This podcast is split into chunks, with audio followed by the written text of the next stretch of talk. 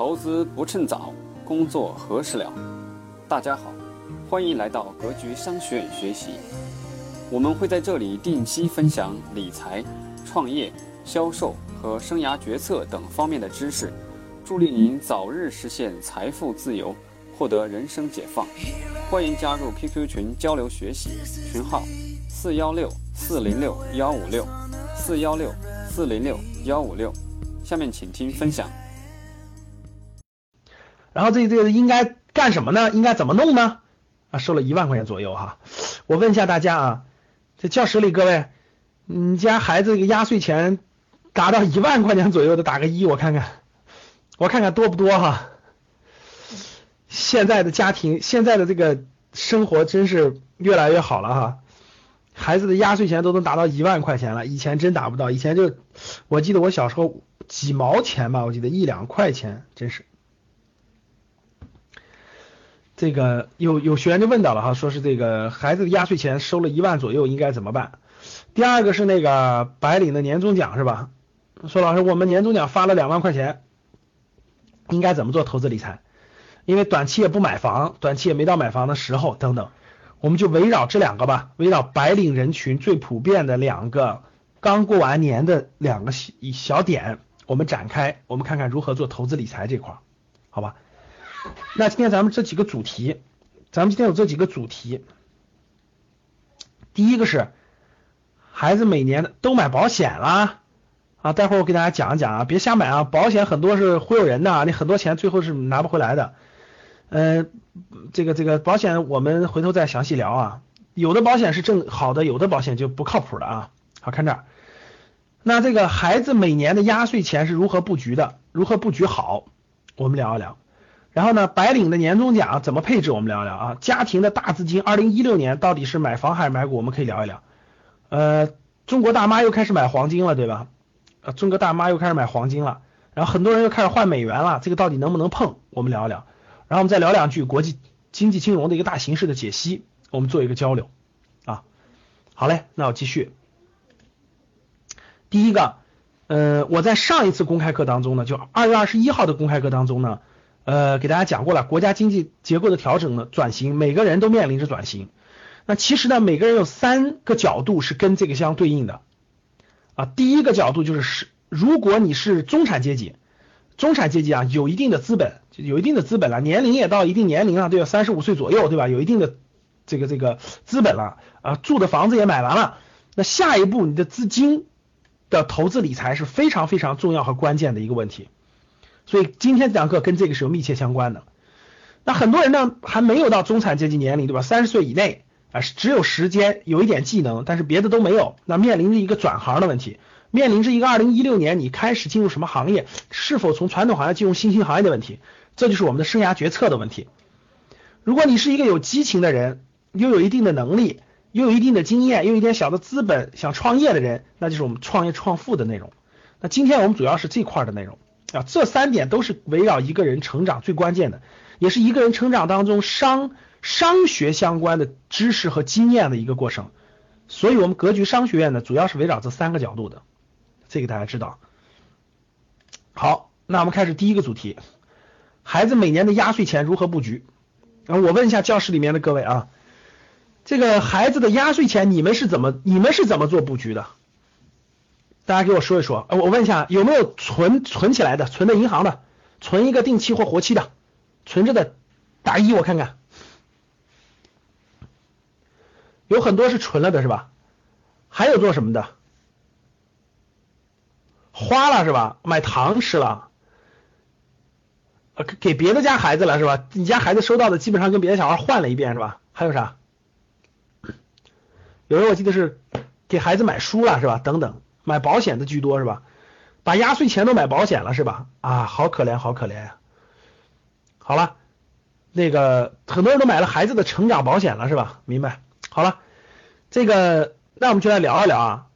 这个其实大家知道，可能教室里有些人还没孩子，等你有孩子你就知道了。这个这个有孩子的经历是对于你的成长是非常非常关键的。所以大家可以看到你身边的很多亲戚朋友。没孩子之前和有孩子之后是完全是两个样，对吧？其实实话实说，各位啊，创业的过程创业的过程和投资的过程和养孩子其实是一回事儿，就它本质心态是一回事儿。各位，真的，你创业，就是你你养过孩子，你知道他每一天都在变化，每一天都在变化。你要耐着性子，每一天面对他。你创业也是一样的，你创办一个机构也好，创办一个公司也好，你每天都要看着他的成长，你每天一点点一点点，你要有培养他二十年的信心的。投资理财也是一样的。也是一样的，没有这样的心心态是不行的。所以有孩子没孩子，其实心态差别非常非常之大。我相信有孩子的有感觉啊。这个这个叫什么呢？那大家看，其实有一点，我们那个很多人很多人这个有孩子以后就会想了，为孩子的未来做点储蓄，对吧？做点准备。其实这里面压岁钱怎么投资理财，最核心的大家还是要明白一个最核心的，就是通货膨胀。和货币的贬值，我问大家一点啊，大家想一想，我问大家一点，这个，呃，教室里可能很多人是八零后、九零后了哈，你们爸妈给你们说过万元户没有？就中国刚改革开放的时候，八十年代最火的人是万元户，你们听过吧？大家听过没有？就当时最有钱的是万元户，而且万元户特别少、特别少、特别少。哇，人家谁是万元户？八十年代谁是万元户？哇塞！就跟今天的就跟今天的马云那种感觉，就跟今天的这个这个真的是超级富豪那种感觉，万元户。后来没过多少年，就是哇，他家有十万块钱，哇塞，十万块钱真的是了不得了，是吧？真有了十万块钱。因为当时一套房子就是一两万块钱嘛，到十万块钱的时候，后来大家知道百万富翁，哎，大家还有感觉吧？百万富翁，就我们我们我们上学学的那个，我们上学学的那个，就是那个。教科书里有一个有一个叫什么百万富翁，对吧？就大家会觉得哇塞，百万富翁啊，真的是富翁，就是感觉啊，离我们好远好远好远，是吧？特别特别远。大家，我问大家，现在百万富翁还算什么吗？各位，现在百万富翁在北上广深连套连个卫生间都买不了了。现在百万富翁啊，我们以前学过很多课本的时候，当时哇，百万富翁，其实百万美元也没多少钱啊，现在。真是这样的，大家想想，就是这才过了多少年呀？大家想想，这才过了多少年呀？这才过了多少年？大家想一想，也就三十来年的时间，从万元户到十万元户到百万百万富翁，现在，哎呦，真是钱不值钱的太快了，对不对？各位，真的是太快了，通货膨胀的非常严重。大家知道啊，这个。你这个这样的案例太多了哈，前阵不是有个那个老老太太，这个二十年前的钱存的银行，那个没买房子存的银行，到现在那个钱就多了就多了一点利息，其他都没有了。最经典的我觉得还是那个故事啊，这个有一个北京人，有一个北京人啊，从这个这个哇，这个受这个当时这个九十年代初这个出国的这个去美国发展的这个北京人在纽约的影响，满脑子都想去美国发展。特特别想去美国，觉得美国遍地都是黄金。结果呢，他他把他祖上给他留的一套房子卖了，卖了这个卖了以后呢，就出国了，卖了五五六十万出国了。出国以后，哇塞，特开心，辛辛苦苦的打拼是吧？去美国打拼，从端盘子、洗碗到最后打拼，到最后送外卖，到最后逐渐开个小公司，哇，辛苦了一辈子，终于攒了一百万美元了。当然，一百万美元在美国还是挺有钱的，因为随便买套房子，呃，几十万美元都买得起。哇，一百万美元特开心，终于回中国可以当是衣锦还乡了，是吧？回来直接吐血了。他原来那套房子，他原来那套房子就价值七百万人民币了，就意味着他什么都不干，躺在床上睡大觉，睡二十年，二十年啊！九十年代出国，二零一几年回国，二十年的时间，回来以后发现。直接吐血了，啥都不干，他那套房子值七百万人民币了，什么都不用干，他到美国送了二十年，还是做了二十年小生意，累死累活的，赚了一百万美元。最悲惨的是有一个有个有四合院的是吧？有个有四合院的，直接卖了，卖了个一百来万人民币，高兴的不行行，终于是百万富翁，出国了，回来以后直接吐血了，那套四合院值一个亿人民币了，真的是这样，二十年前的一个四合院就值一百来万人民币。现在一个四合院值一个亿人民币，真是这样的啊！好了，各位，这个啥意思呢？这是真实的，这这就是真实的。什么意思？各位大家知道，通货膨胀其实非常严重，最近又在钱又在越来越多了，是吧？就是你孩子钱放的那个，这一点大家必须明白，不管你有怎么地，不管你有多少，你你都不能长期持有现金，长期持有现金的话，你只会越来越贬值的，这个肯定是这样的，这一点大家理解吗？这点大家是否理解？理解的打一。今天的百万富翁真不算什么了，各位啊，在今天的北上广深，今天的北上广深的家庭年收入就是就是两个人啊，一个人收入二十多万，另一个收入二十多万，家庭年收入五十万以上的，我问你们多不多？大家回答我多还是不多？啊，觉得多的打一，觉得不多的打二。现在北上广深遍地都是啊，夫妻双方有一个人挣十多万，有一个人挣二十来万，加起来四五十万，遍地都是，真的是。所以，这个大家想一想，原来是百万富翁，现在是一年一个家庭就能挣五十万，真的是一个家庭一年就能挣五十万。哎，你就可想而知，这个一套房子，十年一个家庭的总收入嘛，十年一个家庭总收入五百多万，一线城市现在买套房子真的是四五百万了，哇塞！原来的百万富翁现在相形见绌，真的都都不知道躲到哪儿去了哈。好，各位，所以说呢。这里面衍生一，这里面这个咱们交流一点，很多人刚才说了，每年的压岁钱买保险，其实各位听好了，你想对抗通货膨胀，各位记住，只有一件事，必须持有资产。这件事能听懂吗？你想变成，你想富人，绝对不是持有现金才能成为富人，富人一定是持有资产的，各位记住，就你一定要持有资产，绝对不是持有纸币，持有纸币没戏。啊，最近世界各国都是负利率的，大家知道很多国家都负利率了，日本啊、瑞典啊、瑞士都是负利率了。前阵有个新闻特别有意思，你们知道最近日本什么什么特别畅销吗？最近日本保险柜特别畅销，大家知道吗？保险柜，保险柜特别畅销，你们知道为什么吗？大家回答一下我，为什么？就保险柜特别畅销，大家知道为什么？因为。原来咱们把钱是放在哪儿？是不是放在银行？放银行不管怎么地，一年能拿个百分之一二的利一二的这个利息呢？现在的钱放在银行，放一百块钱进去拿的时候只有九十八块钱了，负利率大家听懂了吗？发达国家现在很多国家都负利率了，美国的负利率是零点零五，你咋办？所以日本百姓一看，我还不如把钱直接存到我家保险柜里呢，至少利率至少不会贬值，至少至少不会这个这个这个。变成负利率，我存我还得给银行钱，这就是现实，各位，这就是现实。我问你们，未来中国会不会负利率？未来中国利率会不会变成负的？呃，打一的人说明还是有考虑的，一定会，只是时间问题，只是时间问题，一定会，你放宽心吧啊，利率一定是逐渐下降的。所以呢，各位听，各位。通货膨胀和货币贬值是一个板上钉钉的事儿，就是它一定会逐渐贬值、逐渐贬值的。那它不会升值是很短暂的啊，一定是逐渐贬值、逐渐贬值的。所以这就是大家看到的，越来越有钱了，但是越来越没有消费力，就越来越你感觉你不富有了。百万富翁也觉得不富有。今天的百万富翁在一线城市根本就不叫富翁，典型的中产阶级啊，有个一百万就是真的是真的是一个卫生间吧，就在一线城市买个一卫生间吧，大概就是这样。那这个。但这个，那这个，你只要不买资产，各位听好了，你都是贬值。刚才有人说了，老师讲一下保险，保险是资产吗？我问你们，保险就是一个合同，对不对？那个合同告诉你，二十年后，我给大家一讲就明白了。各位，压岁钱买保险的，我问问你，你是不是每年给那个保险公司交一万块钱？然后他让你交二十年，对不对？然后告诉你，二十年之后、三十年之后，每年返你多少钱？你压根都没想一想，二十年后你那一万块钱还值不值钱了？大家能听懂我说的话吗？举个例子啊，一年存一万块钱，二十年存了二十万，然后那个他告诉你说到二十年后返你百分之一百五十，对不对？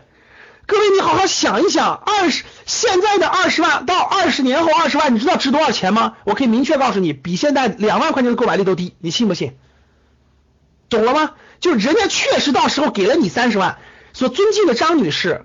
您二十年存了二十万块钱，我们承诺给你百分之一百五十，OK，给你了三十万，你拿到那个钱你都得吐了，你知道什么吗？因为一张纸就变成两万了，一张纸就写了两万，总共给了你十张，拿着用吧，你会发现你都崩溃了。各位听好了，保险不是资产，懂了吗？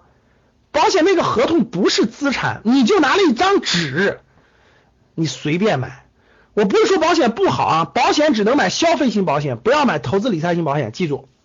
所以以后我们哥就给大家买买一些特殊的意外险，买一些那个那啥大片，不要买投资理财型的啊，只能买资产，只要不买资产，一定会贬值的，记住。所以孩子的压岁钱是干嘛的？我们说一说啊。其实孩子压岁钱有一个特点，我们就说这个从这个小角度来讲讲投资理财。其实孩子压岁钱是一个什么？它是一个多年不用的钱，对吧？就这个钱是给小孩存起来的，给未来给小孩这个有更好的那啥的。我告诉各位，这个钱不要去买，不要去买保险产品。这个钱干嘛？这个钱因为是十年以上不用的钱，对不对？各位，是十年以上不用的钱，对不对？所以说这个钱给孩子教育做储备，给孩子教育做储备。但是你这个钱又不不多，每年也就是那么五几千块钱，对不对？怎么办？这些钱不要，你也买不了房子，对不对？买什么呢？我告诉你买什么。孩子每年的压岁钱去买什么呢？我告诉你两个东西。第一个，买定投指数基金，就是每年假设你有五千块钱压岁钱，你每年给他定投指数基金。第二个，定投好公司的股权，就是好公司的股票做定投。啊，我先说为什么。我给我家孩子压岁钱就是定投好公司的股票，就是不断的定投一个，每年买，每年买，每年买，每年买，买它二十年。我家小孩随时都知道他的钱干嘛了，我就告诉他说买了一个买了好公司的股票了，他都知道，他要的是股票。他说我的股票呢？先问我的股票，因为是懂的人啊。大家看，第一是定投指数基金，那肯定教室里很多人都不知道什么是指数基金，这里面分的非常细，这就是我们投资课要讲的，讲的非常细的。大家更不知道什么是好公司，对不对？什么是好公司？你随便买个垃圾公司，你定投二十年，公司都倒闭了，都退市了，你的钱都打水漂了，都打水漂了。其实定投指数基金，定投好公司，什么是指数基金？什么是好公司？这就是我们初级理财投资课要讲的内容。那比如指数基金有很多指数基金，你是投上证五零，还是投中证一百，还是投创业板一百，还是投？这个这个这个这个医医疗指数基金、环保指数基金、军用军工指数基金等等等等，投指数就完了。有的指数你放宽心吧，十多年一定涨的。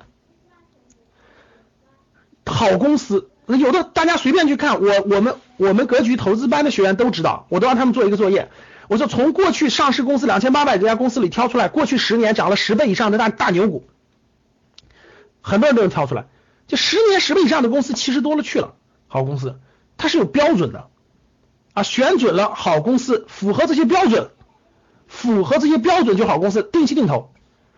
我原来我家孩子每年我每个月给他一千块钱，就是定期定投基金，就最开始定投基金，后来我发现那个基金经理的判断力还不如我呢，所以我就坚定不移的定期定投好公司，好公司，持续的，什么时候用这些钱？各位，你想想，你能定投十五年以上，什么时候用这些钱？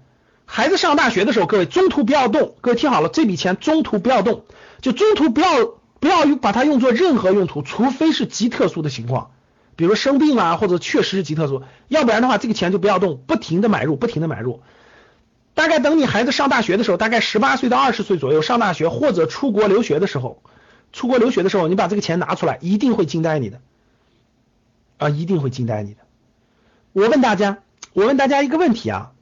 我问大家一个问题，大家想一想，假设你每年给你的孩子定投一万块钱，各位听好了，每年一万块钱，就是每个月一千块钱吧，你就把它理解成每个月一千块钱，每年一万块钱，十五年，十五年，每年增长百分之十五吧，就平均增长百分之十五。你们知道上证指数就是中国的 A 股指数，过去二十五年，中国股股票只有二十五年的历史啊，二十五年每年的平均增长是多少吗？大家知道吗？百分之十九，百分之十九。就是从九零年开始，九九零年开始九十一点，九十一点啊，一直到今天的两千九百点吧，平均一年是平均每年是十百分之十九，百分之十九。好了，我问大家，就算每年百分之十五，数学好的有没有？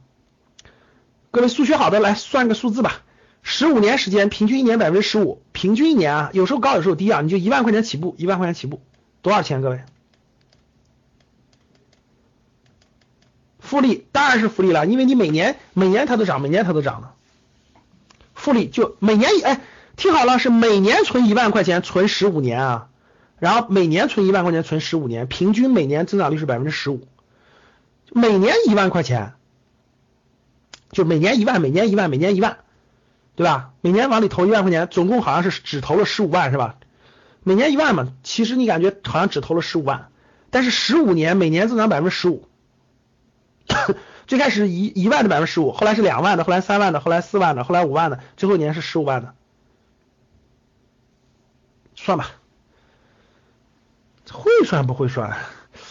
好了，这个大家自己算一算啊，最好算一算啊。其实啥意思呢？各位，你就不用算，我可以告诉你一点，绝对能对抗了。第一是绝对能对抗了通货膨胀，第二绝对能超过这个这个社会上百分之八十以上的投资理财的所有品种的收益。你信不信？十五年的时间周期很长，百分之八十的人都能超过百分之八十的人的收益。所以说呢，其实这里我想给大家说两点，就是第一点，各位听好了，压岁钱是个小钱，大家听好了，压岁钱是个小钱，它不是一个大钱。小钱做投资理财，各位听好，我告诉大家一个方法，你就记住就行了啊。定投指数基金或者定投好公司。啊，这就叫股权。他们的他们的本质都是股权，因为指数基金也是好公司的股权，呃，好公司本身就是好公司的股权，这两者加起来呢，就是你只能定投股权，因为它不属于房子，它不属于不动产，它不属于不动产。啊，千万不要去每年买了那种大额的保险啊，保单那种保单是，你保单买十年到十五年，你一定会，你教室里有没有买保险已经超过七五年的人？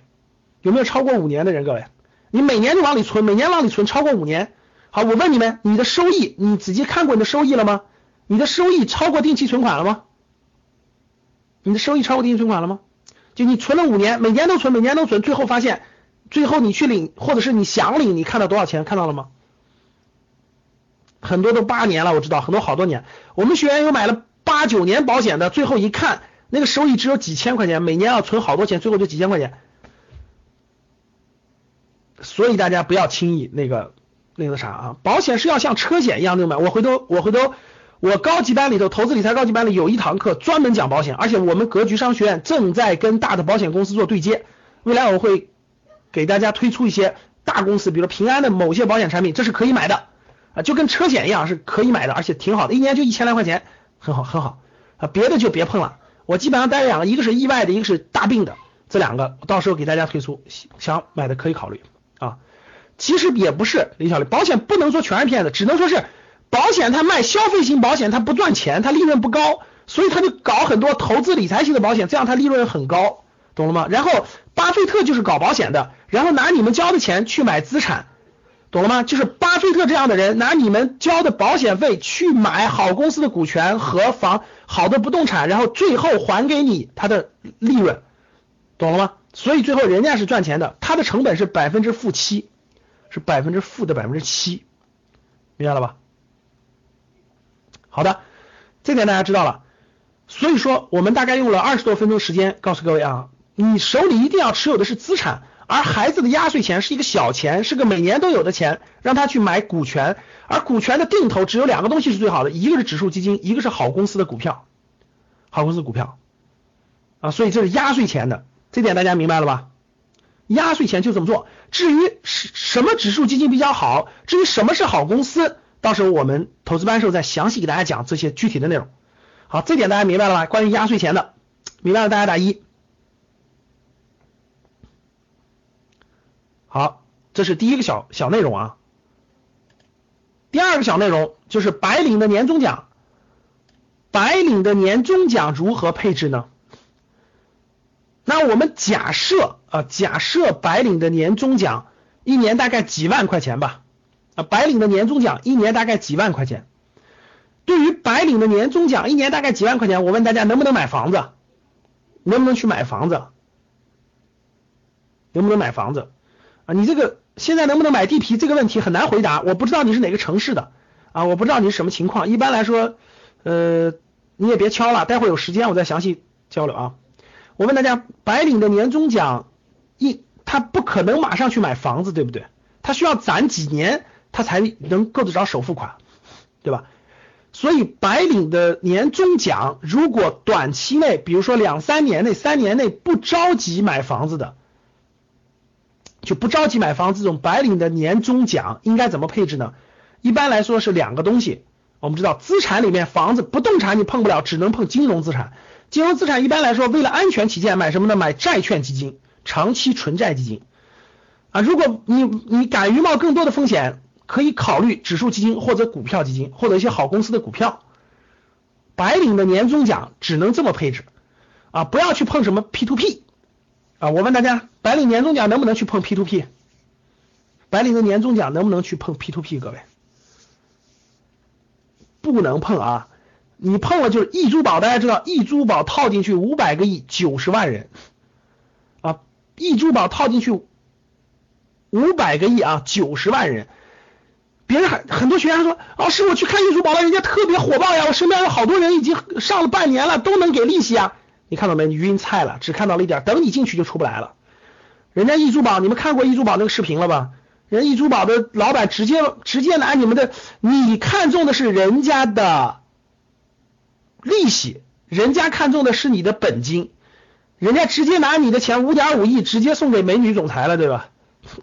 五点五给你送别人了，人家在新加坡买房子，人家买好车买买豪宅，你那钱早就不知道那啥去哪儿了，庞氏骗局嘛。所以各位啊，现在 P to P 大量都有问题，别乱参与了啊，别乱参与了。这个白领的年终奖不要去碰，能不能去碰贵金属？能不能去碰什么贵金属？什么原油？能不能碰？能不能碰？什么 M M M？千万别碰，各位啊！泛亚泛亚贵金属交易所。套进去四百个亿，三十万人，现在也是国家的大案要案中中间的两个案，对吧？一个是泛亚，一个是易租宝，两个大案，所以这些都不能碰，各位啊，别白领辛辛苦苦攒那点钱，这个稀里糊涂的，哎，有人忽悠你原始股，原始股啊，这公司要上市了，原始股能不能买？网络黄金更不能碰，千万别碰啊！什么什么三 M 的。央视早就说了，那就是骗人的传销，千万别碰，千万不要碰啊！那些都是坑，除非你钱多的慌了，你钱多的慌了，做点慈善好不好？啊，捐给捐点好不好？别瞎折腾了啊！都是蒙人那些啊！白领的年终奖，大家去看一下我的公开课啊！我有两堂公开课，视频的公开课，第一个是投资为什么要趁早，为什么要早？啊，主要讲了复利和时间的意义。第二个就是投资要投什么，我里头大概去做了个区分。这两个课是公开课、视频课，大家在网上可以搜到，可以看到。我那个格局观的那个第一期里有有讲到啊，真正的白领的你，白领要学会做金融资产的投资啊，除了攒钱买房子以外，其他的钱要学会做投资，重点要会懂基金和懂股权，这两件事会伴随你一生的啊。其实债长期纯债基金、这个货币基金、指数基金这些的相对来说风险没有那么大啊？为什么没有那么大啊？债券除了国债你可以买，你也买不到以外，大部分公司债你是买不了的。李东芝只有通过债券基金才可以购买，不面向个人发行的，明白了吧？好，这点我相信大家应该知道了。所以说，至于白领年终奖具体买什么，我大概刚才说了个范畴了啊。主要是金融资产，那到时候我们投资理财初级班的时候再详细讲，详细给大家展开讲。呃，主要是两个，一个是基金的，一个是这个公司，呃，资本市场到底有哪些东西的，哪些可以碰的，这年终奖，白领的年终奖的。领导这些呢，我在讲，主要是金融资产，因为你钱少的话，你只能碰金融资产，钱多了才能碰更多的其他资产，像什么呃其他这些 P to P 这些都不能碰的啊。那其实呢，嗯。咱们说完小钱了，说了两个小钱啊，一个是压岁钱啊，一个是白领的年终奖，这两个都算是小钱吧，一年几万块钱，一年几万块钱。其实这个还有一些大的资金，还有一些大的资金，比如说家庭大的资金。二零一六年买房还是买股？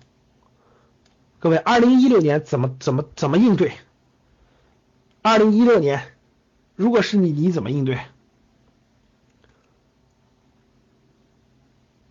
到底买啥？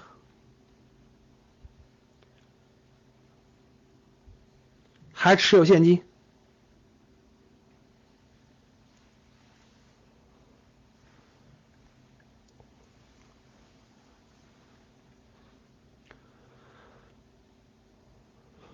好，大家都敲了很多啊，每个人的情况不一样，对吧？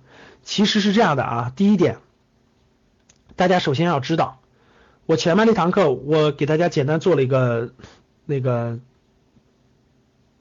那个铺垫了哈。二零一六年，由于整个这个经济属于是转型时期，白银、贵金属这些都不能碰啊，都不能碰。由于是转型时期，所以说呢，资金量在转型时期呢，为了不让经济硬着陆，其实资金的供应量还是非常大的啊。资金量从一月份、二月份大家可以看得出来了啊，资金的放量比较大。所以现在最近这个一线城市的房子又又在蠢蠢欲动了，是吧？又在往上跳着涨呢。所以家庭大的资金啊，二零一六年我有几个建议啊，咱们先看第一个楼市。其实楼市啊，这个这个这个中国的楼市啊，大家记住，只有人口大量流入的城市的房子才有价值啊，才能出租，才能出售。没有人口流入的地方的城市的房子买了以后。那基本上就是消费，出租租不出去，卖也卖不动，所以像未来几年一线城市的房子极有可能还是要涨的啊，未来放在未来五到十年，一线城市的房子翻一倍的可能性都是有的，都是有的。所以中国有个很重要的特点，就是你闭着眼睛不用动脑子的最保值增值的就是一线城市的不动产啊，这个是这个是一个。这就不具体讲了，要讲起来理理理由多了去了。总之就告诉你一点，就记住一点嘛，一线城市人口还是大量涌入的，一线城市赚钱是特别容易的，所以一线城市的不动产在未来五到十年再涨一倍的可能性，说实话还是挺大的。还有一种就是二线城市，特别是强二线城市，就指的是强二线城市啊。举个例子，比如说那种人口比较超过八百万人口的二线城市，像什么南京呀、杭州啊、武汉呐、郑。就成都啊，像这些人口特别旺盛的这种这种强二线城市，其实依托力也非常强，因为人口也是大量涌入的。像三四线城市啊，没有涨的可能性，库存量太大，库存量太大，所以不建议大家花太多的时间进那个那啥。三四线城市的房子主要是消费，就是给爸妈改善生活啦，或自己回家住的舒服点啦，买了就是为了住的，千万不要做投资，这是第一点。第二点，昨天高级班我详细讲了。千万不要买期房，各位听好了，三四线城市的房子最近千万不要买期房，就不要买期房没有盖好的房子，记住，一定要买已经盖好了，直接拿钥匙的啊，千万不要买期房，买了期房会怎么样？买了期房会怎么样？各位，特别是小开发商的啊，特别是你们当地小开发商的啊，你买了以后直接钱交完，跑路了，烂尾了，刚盖了一半，二十层的楼刚盖了五层没了。你的首付也要不回来了，银行贷款你还得还，问题大了去了啊！所以说，为了让大家躲避最大的风险，各位听好了，三四线城市不要碰期房，要买就买已经盖好的，直接拿钥匙的房子啊！这是这是给你爸妈的建议，应该是啊。马来西亚那个森林城市得考察考察啊，想去的改天咱们组团去啊，组团去考察考察再考虑啊，短期内别考，你你你没认真看过，你还是别考虑了哈。看这啊。楼市的这种一线继续涨，应该是二三二线强二线比较稳定，三四线还是不建议大家作为投资吧。三四线主要还是消费，就大家记住我的两个关键词吧。第一个关键词叫消费，记住，就是你你改善生活或自己住，咱们可以买，其他不要买，它没有投资价值，大家记住啊，这是第一点。第二点就是买现房不要买期房啊，买现房不要买期房，这是房子。如果你家已经不缺房子，有好多套房子了，其实也不一定考虑啊。这里面呢，我想说的是，一线城市是限购的，大家知道，一线城市限购啊，不在那个那些城市生活的不能够，但是一线城市有些特殊的房产其实还是可以购买的。比如说一线城市，大家知道有一些商住两用的，呃，其实还是有投资价值的，非常大的投资价值。不展开了，因为 展开比较多了。股市呢，二零一六年毫无疑问上蹿下跳啊，一样是上蹿下跳的，上蹿下跳，大幅波动。二零一六年类似于二零一五年吧，可能没有一五年波动幅度那么大，但是应该也是上蹿下跳的。所以说，那二零一五年到底买什么呢？因人而异啊，不同的家庭，不同的家庭真是不一样的。你像有的家庭还没有自己还没有这个自己住的房子的，特别是打拼了很多年想自己呃安家落户的，我觉得合适的时间、合适的地点，一二线强县城市能买得起，其实可以考虑。啊，如果说你已经有房子了，你要再买第二套房子，看你压力大不大。如果贷款压力很大，那我觉得就不着急啊。如果贷款没什么压力，呃，这个这个想买个二套房，呃，各位记住啊，投资的房子都在一线城市或者说二线城市，就说白了就是能买能租，要不然其他就不要作为投资啊。呃，股市呢是属于是上蹿下跳的，风险比较高，因为它那个它它是，比如说你买完房子，你不可能马上卖，对不对？但是股票你买完就就可以随便卖，所以它这个波动性随着心理的波动性非常大。但是好公司的股权，好公司的一旦到低位，长期持有的机会也就出来了。就很多长期持有的机会，其实陆陆续续也就出来了。有没有长期投资价值？有，有。但是你持有的年限至少要在三年，你要有持有三年的三年的信心。如果你买的时候连三年的信心都没有，刚买完没多久正低谷呢，哎呀，我家买房子了，钱要用了，这种钱千万不要进股市。所以进股市的钱我已经说过了，也是两个特征，各位啊，第一个特征三年不用的闲钱，三年不用的闲钱；第二个特征不能借钱。啊，一定要控制好总量，并且不能借钱。啊，坚决不借钱，这个千万不能借，而且三年不用的闲钱。如果你三年之内这笔钱有用，就不要进股市，就不要进股市。其实呢，各位除了这些还有没有别的呢？当然有了，比如说货币基金，比如说长期纯债基金，这些风险都相对较小，相对较小。啊，我个人建议，如果你什么都看不准，如果你什么都看不准的，房子也不缺了，家里有两套房了也不缺了，其他资金。如果你都看不准，先买长期存在基金，放长期存在基金里啊，先买长期存在基金。如果你那个你那个本来就要配置第二套第二套投资性的住宅啊，本来就要考虑长期的一些这个公司股权的这个配置啊，这就是结合家庭不同、家庭资产的不同做配置啊。真正的资产，各位听好了，我在我们的那个投资理财课当中将会详细讲的，这里先概括。真正资产，各位听好了，就两种。啊，投资理财主要是把你的现金不断的购买资产，最后让资产产生的价值超过你工作的收入，这就是财务自由，这就是财务自由。真正的资产，各位就大大类上就四种啊，不动产和金融资产。不动产就两种，一种是住宅，一种是商业的商铺、写字楼、商住两用等等这三种。金融资产就两种，一种是股权，一种是债券。当然还有没有其他的呢？有很多什么期货等等等等，但那些大部分人都不能碰啊！我在投资理财高级班当中将会详细讲，把其他都详细讲清楚。保险不属于资产，各位听好了，保险属于负债，保险是消费，所以这个地方不能选保险。你只要把这四大类吃透了，我跟你说，你只要把这四大类吃透了，摸清楚它的脾气秉性，摸清楚它的规律，你的投资理财一定会顺风顺水。一定是顺顺。刚才有人问了，商铺能买吗？商铺你知道分多少种吗？刚才有人问我商铺了，对吧？我随便说，商铺能买商铺，我问大家，我我做个调研啊，认为能买商铺的打一，认为不能买的打二。好，今天的课程就到这儿。